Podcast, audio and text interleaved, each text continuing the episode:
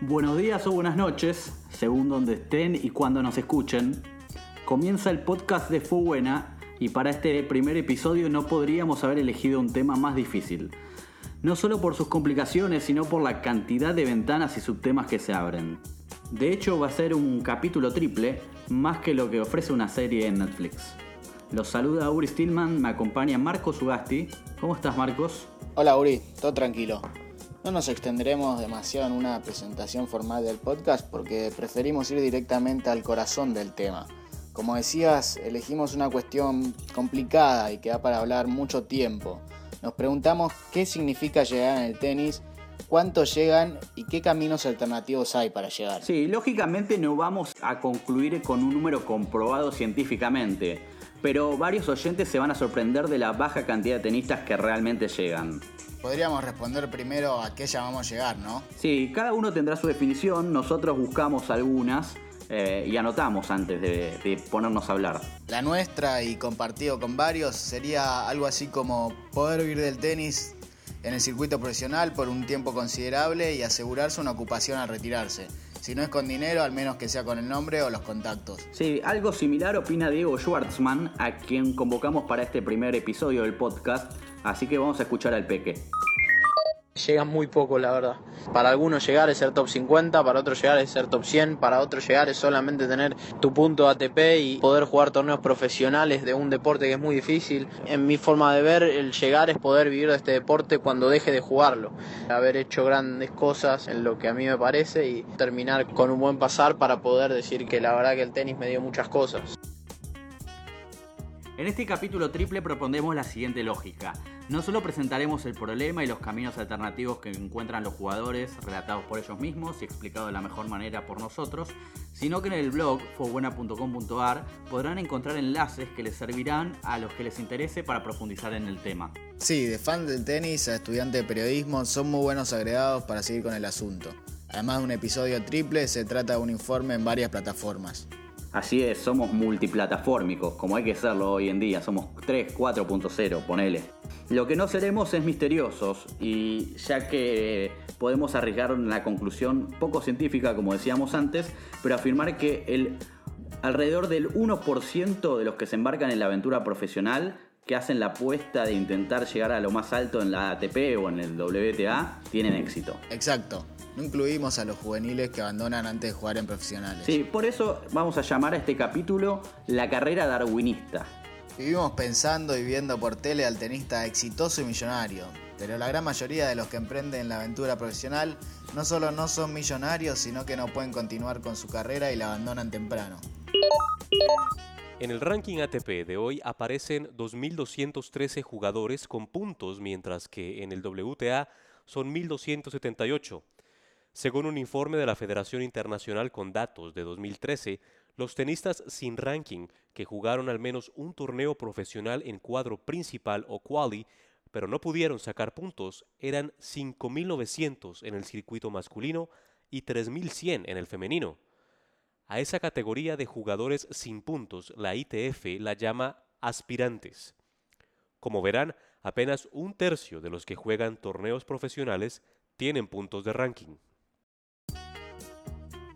Si les parecen demasiados números, recuerden que el podcast les da la posibilidad de poner pausa y de regresar en el audio para volver a escuchar. Si ya falta una estación de subte para llegar, pueden seguirlo más tarde. Esta primera mitad del informe va a estar más cargada de estadísticas, que son las que nos van a ayudar a dimensionar cuántos ilustres desconocidos tiene este deporte y por qué tantos jugadores cuelgan la raqueta.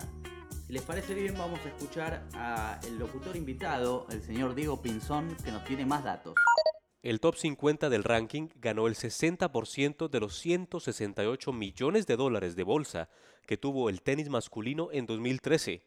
El top 25 del ranking femenino se llevó el 51% de los 120 millones. En esa bolsa de dinero se incluye todos los torneos profesionales, de los más famosos a los más pequeños.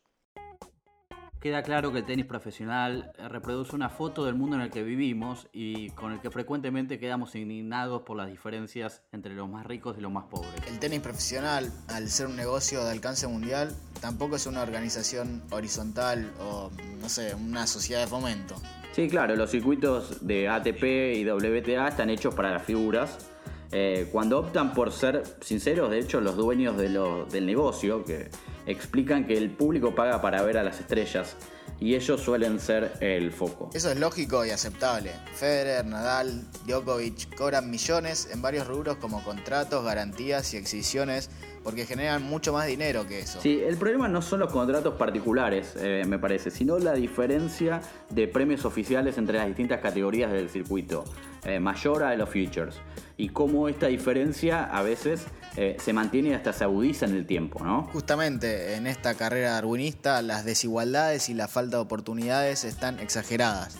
Es normal que las figuras cobren millones porque son las caras visibles de los que vienen atrás. Sí, a ver, el año pasado el diario francés L'Equipe publicó un informe en el que mostraba el top 10 del ranking masculino que había llevado el 48% de los premios ganados del top 100 en 2014. En nuestro informe extendemos mucho más la mirada. Ya ni hablamos de los top 100 que pueden vivir de su tenis. Los niveles más bajos cobran tan poco que hay muchos abandonos por falta de dinero. Según el informe de la Federación Internacional, en 2013 el ranking promedio en que el jugador salía hecho económicamente era 336 para ellos y 253 para ellas.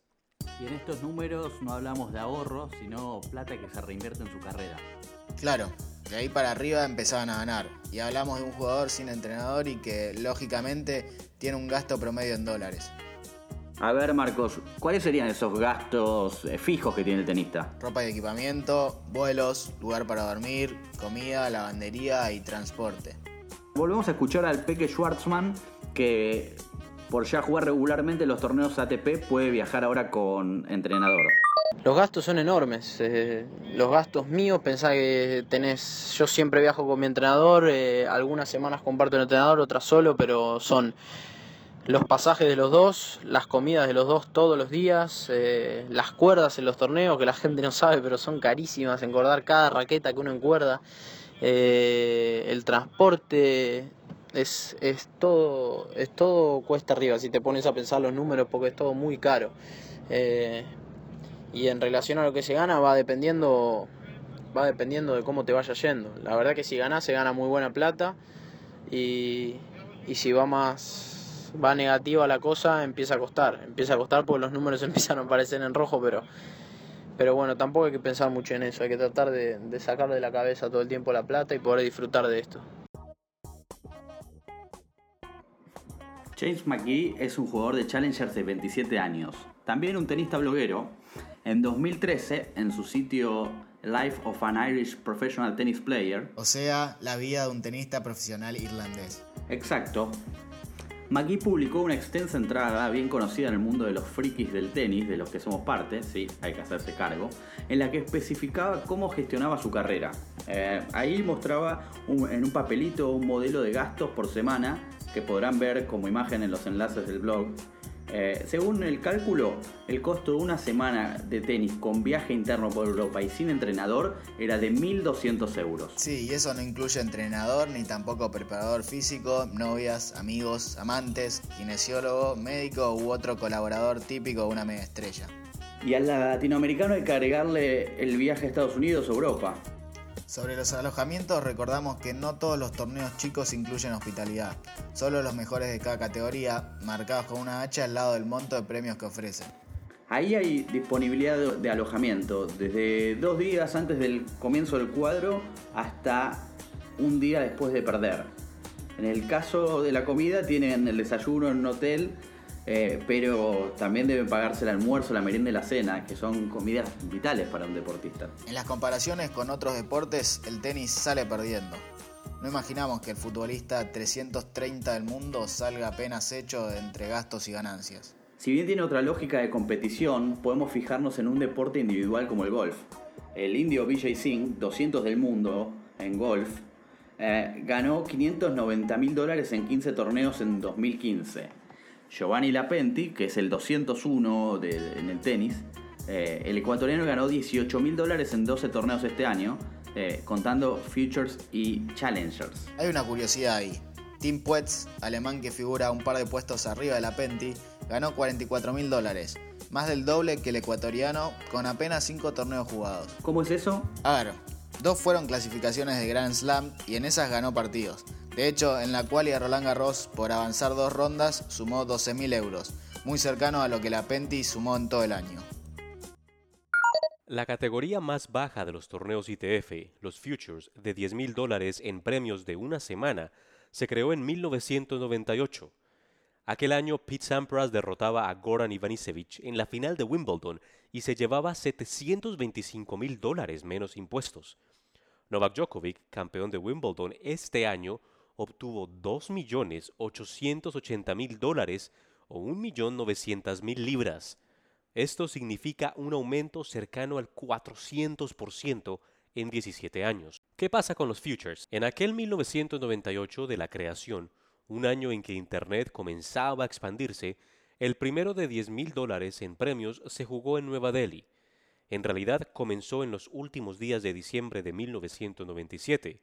Su campeón, el ruso Vadim Kunchenko, se llevó 1.440 dólares.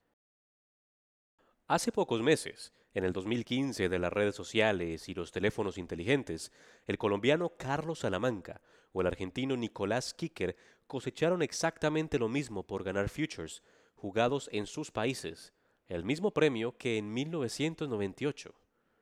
Jonathan Erlich y Noam Kun, los doblistas que ganaron aquel primer future de la India, se repartieron 620 dólares por el título, al igual que cualquier pareja que gane hoy un torneo de 10 mil dólares en premios. Hablamos de los ganadores, pero ¿qué pasa con los que pierden en primera ronda? Son 104 dólares de premio, menos impuestos cercanos al 30% y son extranjeros, lo que vale el cheque que se llevan del future de menor categoría. La pareja de dobles que no pase su debut se tiene que repartir 72 dólares. Abrimos acá un paréntesis. Eh, la ITF permite pagar los premios en moneda local al cambio oficial de cada país con respecto al dólar, lo cual no ocurre con los challengers. En Argentina, eh, como ejemplo, los jugadores pierden la diferencia del desfasaje entre el dólar oficial y el paralelo, algo que sucede en otros países del mundo también.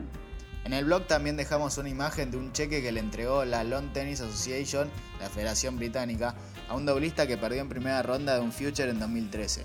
Como tuvo multas y se le descontaron los impuestos, el cheque tiene un valor de 9 libras con 32 centavos. Toma, esa es tu ganancia, te alcanza para la cena de hoy, si vas a algún fast food. Reforzamos esta idea. En los futures los premios no variaban desde 1998. Digo variaban porque habrá un aumento al que nos referiremos en breve. Imaginarán los índices de inflación mundial latinoamericana y de cada país en los últimos 17 años, ¿no? Imaginarán cuánto subieron los costos de ser tenista y cuánto incide esto en la falta de oportunidades de crecimiento y en los abandonos prematuros. Tenemos un ejemplo en el argentino Kevin Confederac, tenista con condiciones que se retiró a los 20 años. Nos contaba que si hubiera tenido un apoyo económico fuera de la familia, podría haber seguido, pero finalmente terminó agotado mentalmente y sin ganas de lucharla. Una mochila importante que uno carga día a día, porque sabe que eh, ser tenista es una, es una inversión eh, muy grande, ya que uno tiene que tener entrenador, preparador físico, kinesiólogo, eh, bueno, y un montón de cosas más, de, las zapatillas, la ropa, las raquetas, las cuerdas, los grips. Y por más de que uno a veces tiene sponsors que los ayudan, eh, no, la familia siempre tiene que, que acompañar, ayudar en lo que puede. Y esa es una mochila que uno tiene que aprender a cargar y que siempre es bastante pesada en el informe de la ITF que tomamos como base se comprobó que para llegar al top 100 a los tenistas les lleva un año más que la cantidad de años que les llevaban en el año 2000, eh, lo cual hace que muchos se frustren en el intento y abandonen. Franco Esquilari, tenista argentino que llegó a ser 11 del mundo, pasó por esos momentos de dudas, pero su historia tuvo un final feliz. Así se lo contaba el programa de radio Pelotas Nuevas principio, al menos en mi experiencia, que no vi los resultados tan rápido, empezaba a crecer y tenía 18 o 19 años, se me llenaba la cabeza de dudas si realmente iba a ser un buen jugador, si iba a poder vivir de esto. A medida que empezás a ganar dinero, obviamente que te entras a motivar mucho más, empezás a ver que realmente es tu trabajo comparado a lo que es o lo que creo que hace varios años lo que es Argentina es una salida laboral y económica espectacular, donde puedes hacer una diferencia en un tiempo de, vida muy corto, eh, muy importante, y bueno, obviamente que el que te dice que hoy no juega y no arranca por ahí por la plata miente. En el informe de la federación aparece el dato de que los jugadores ubicados entre el 251 y el 500 del mundo ganan en promedio 15 mil dólares por año, una cifra que no se modifica desde 2001. Recuerden, los gastos de los tenistas en dólares, eh, incluyendo los pasajes de avión, han tenido un incremento. Hay un problema importante en todo esto. La ITF tiene como misión desarrollar el tenis en todo el mundo y el mundo está compuesto por distintas economías. Algunos países pueden organizar torneos con suficiencia y a otros les cuesta más. Si la ITF decidiera que los futures deberían aumentar los premios o ofrecer más comodidades para los tenistas, habría un riesgo de que en varios países no puedan realizarse. Esto también hay que tenerlo en cuenta. Por eso la ITF piensa en subvencionar a quienes organicen torneos en países en crecimiento, ya sean privados o las mismas federaciones. Sobre este tema entrevistamos a Joan Marguets. Somos conscientes de que eso es un reto para los organizadores porque aumentar premios significa aumentar las cargas.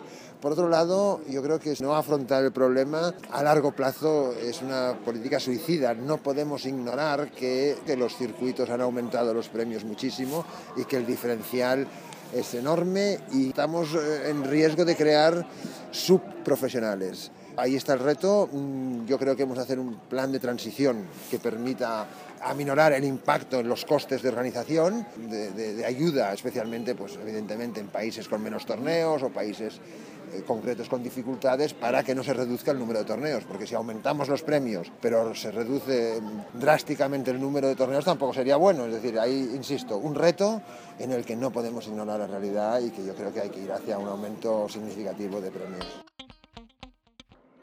Cuando habla del desfasaje se refiere a la diferencia que hay entre los aumentos que se están dando en el circuito ATP y ese es un problema al que nos referiremos más adelante. El tenis no está gobernado por un solo organismo, sino por varios. Cuando Marguerite hablaba de los subprofesionales, sabemos que es una preocupación que tiene la ITF.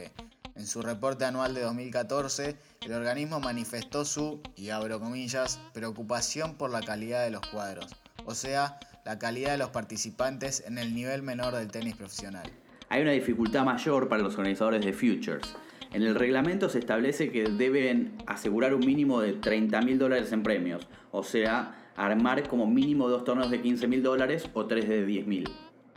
Si tenemos en cuenta el dato de los 1.200 euros de gasto semanal eh, en un viaje interno por Europa que nos brindaba el amigo Maki, ah, teniendo en cuenta que esto es sin entrenador, eh, la conclusión es que en los futures de 10 mil dólares, 10 mil dólares es la bolsa total.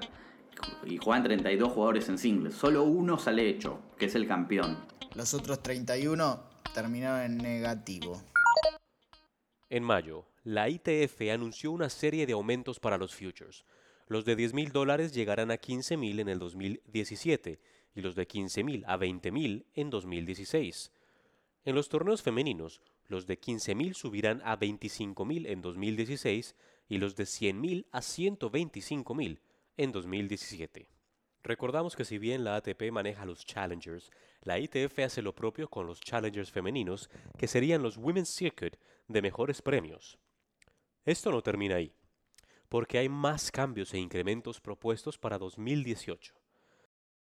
Era una iniciativa necesaria, pero no parece suficiente teniendo en cuenta los gastos que insume una semana de un tenista profesional. En los torneos ATP y especialmente los Grand Slam, el incremento es constante. Los Grand Slam parecen jugar una carrera a ver quién aumenta más los premios, cuál es el torneo más millonario. Termina ganando el US Open.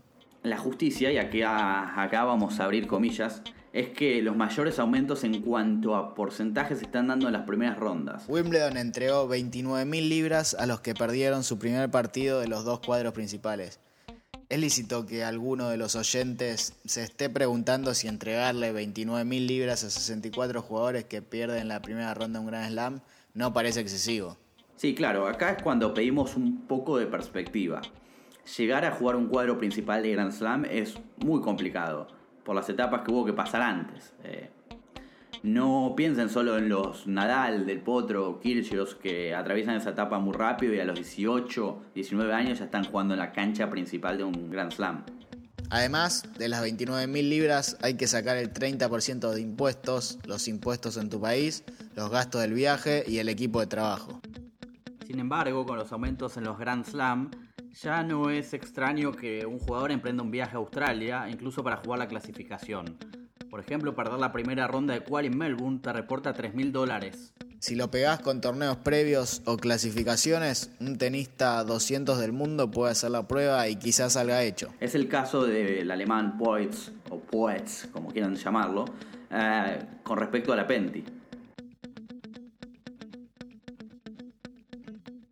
En esto que hablamos de los Grand Slam, por un lado, la ATP y la ITF, quizás se encuentra uno de los mayores problemas del tenis y que repercute en la financiación de la carrera del tenista. Hay muchas personas y asociaciones al mando. Antes lo mencionábamos, la ATP maneja los torneos del circuito y los challengers. La WTA también maneja su circuito mayor. La ITF dicta las reglas del tenis y regula los torneos profesionales chicos, la Copa Davis, la Fed Cup y el tenis en los Juegos Olímpicos. Las federaciones de los países que organizan los Grand Slam, si bien están afiliados a la ITF, dirigen obviamente el destino de sus torneos. Los jugadores expresan sus dudas en el Consejo del ATP y se encuentran con los dueños de los torneos para decidir sobre el circuito ATP. Antes Federer y Nadal eran quienes tomaban las decisiones y ahora al mando hay un doblista estadounidense, Eric Buktorak, junto a Gilles Simon de vice.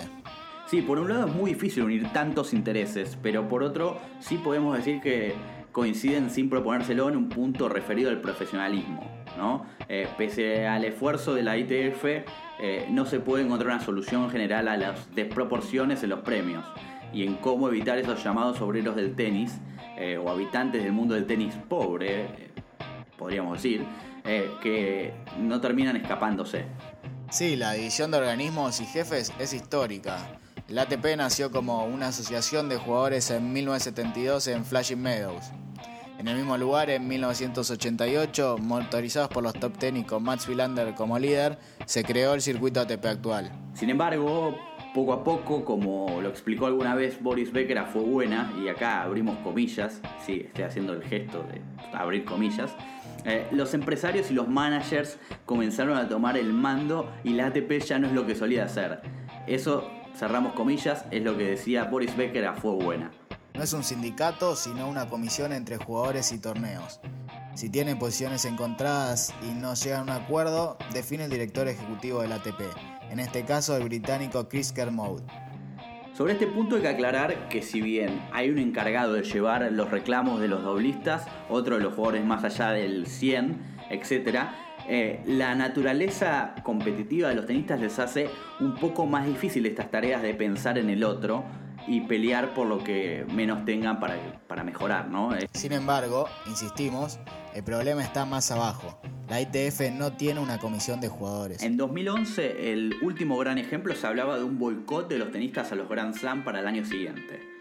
A ver, recordemos, en el US Open de ese año se mezclaron un par de cuestiones. Por un lado, los tenistas se enojaron porque los querían hacer jugar en, canchas que no estaban preparadas, eh, que estaban mojadas y resbalosas después de la lluvia.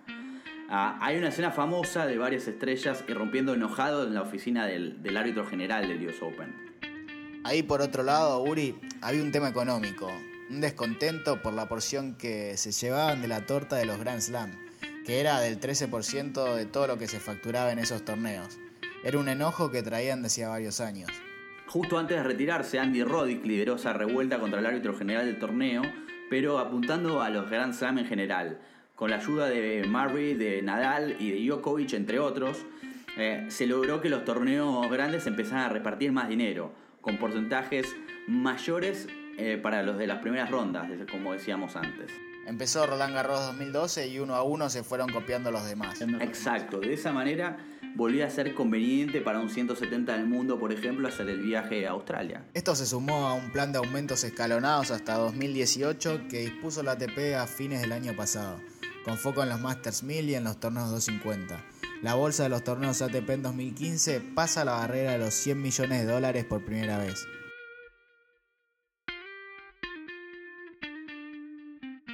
A los futures, por ejemplo, la ITF los llama torneos de entrada. La entrada del circuito grande, al, tenis eh, profesional. El carnet se saca de la ITF y se, se llama IPIN. Cuesta 60 dólares al año. Con eso uno se puede anotar en los torneos que juega y trata de sumar puntos para huir lo más rápido posible, con la tarjeta de crédito en rojo y deudas aquí y allá. Ese es el gran filtro. Para la mayoría, pasar los futures no es nada fácil. Lo mismo ocurre con los challengers para la ATP, aunque si llegaste a ese nivel, tu carrera se encaminó al menos por el momento. Sí, ya figurás en un puesto de ranking al que nos referíamos en las estadísticas como punto de equilibrio, en el que la semana no es todo pérdida. Sí, a menos que no pares de perder partidos y que el ranking te haga volver a los futures. Hay muchos casos de jugadores que rebotan. El mismo Schwartzman era el rey de los futures en un momento y le costaba en los challengers. Luego la rompió en los challengers y su paso al ATP fue menos traumático. Es el primer año realmente que puedo decir que vivo de esto y que te vas arriba en los números, jugando Future y, jugando Challenger, jugando Future ni hablar. Casi imposible sobrevivir si, es que tu familia no tiene por lo menos un buen pasar económico o consigas un sponsor. La verdad que es muy difícil mantener esto. Pero poder vivir de esto en este año que, estoy jugando ATP y perdiendo en primera ronda, los números a comparación de Challenger y Future son mucho mayores. Eso la verdad que, que te deja muy tranquilo, te hace jugar más tranquilo y y a la vez te da muchas más ganas de, trabajar más duro para no salir más de acá y poder vivir así muchos años. La verdad que, que cómo te tratan en los torneos, en, los ATP y, cómo se mueve la economía y, lamentablemente hay demasiada diferencia con los torneos más chicos. Pero la verdad que la gente que mira por tele y consume estos torneos que son los grandes y, y no terminan de darse cuenta lo difícil que son los primeros pasos para llegar hasta acá. En el caso de Diego fue importante tener los futures en Argentina. Es vital, especialmente en Latinoamérica, poder contar eh, con torneos en el país. Cuando pueden escapar de los futures, los jugadores ya no renuevan el IPIN y se anotan en el intranet del ATP por 250 dólares al año. Ahí comienza otra etapa. La de los challengers.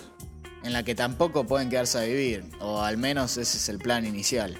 Todo está armado para no incitar a la permanencia. El año pasado, Kermode decía que los Challengers tienen que ser un lugar desde el cual se catapulta a los jugadores a los torneos ATP, no un lugar donde puedan ganarse la vida. Sin embargo, en los Challengers sí se aumentaron los premios porque ya el desfasaje con los torneos ATP era cada vez más grande. En enero de este año se anunció una suba en el circuito Challenger, circuito que comprende alrededor de 150 torneos al año.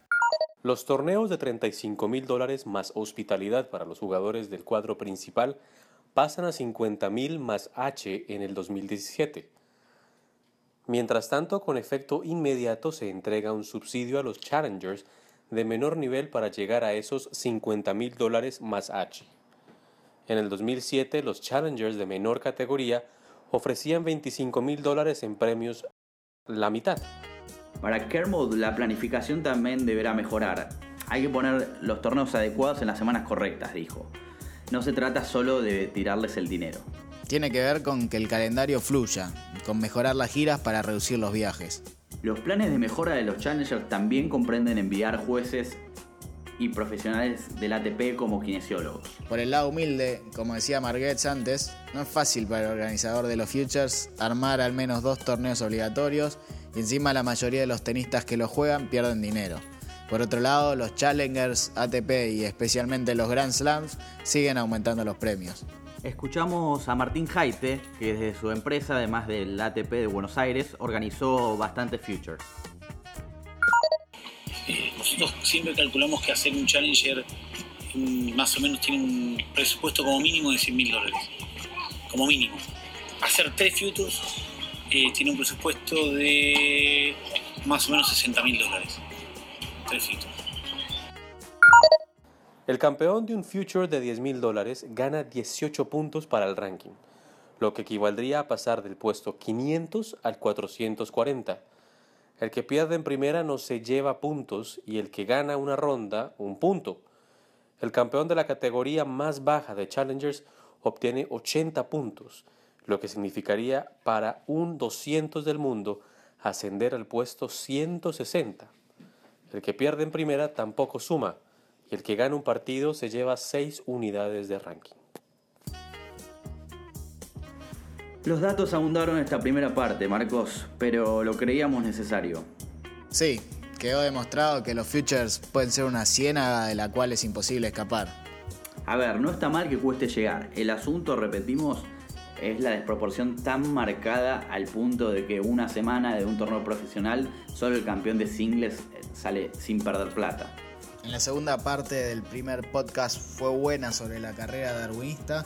Profundizaremos el análisis de los datos, hablaremos sobre lo que pasa en estas latitudes y mencionaremos algunas formas de ahorro. Si les gustó, lógicamente invitamos a que compartan y lo recomienden.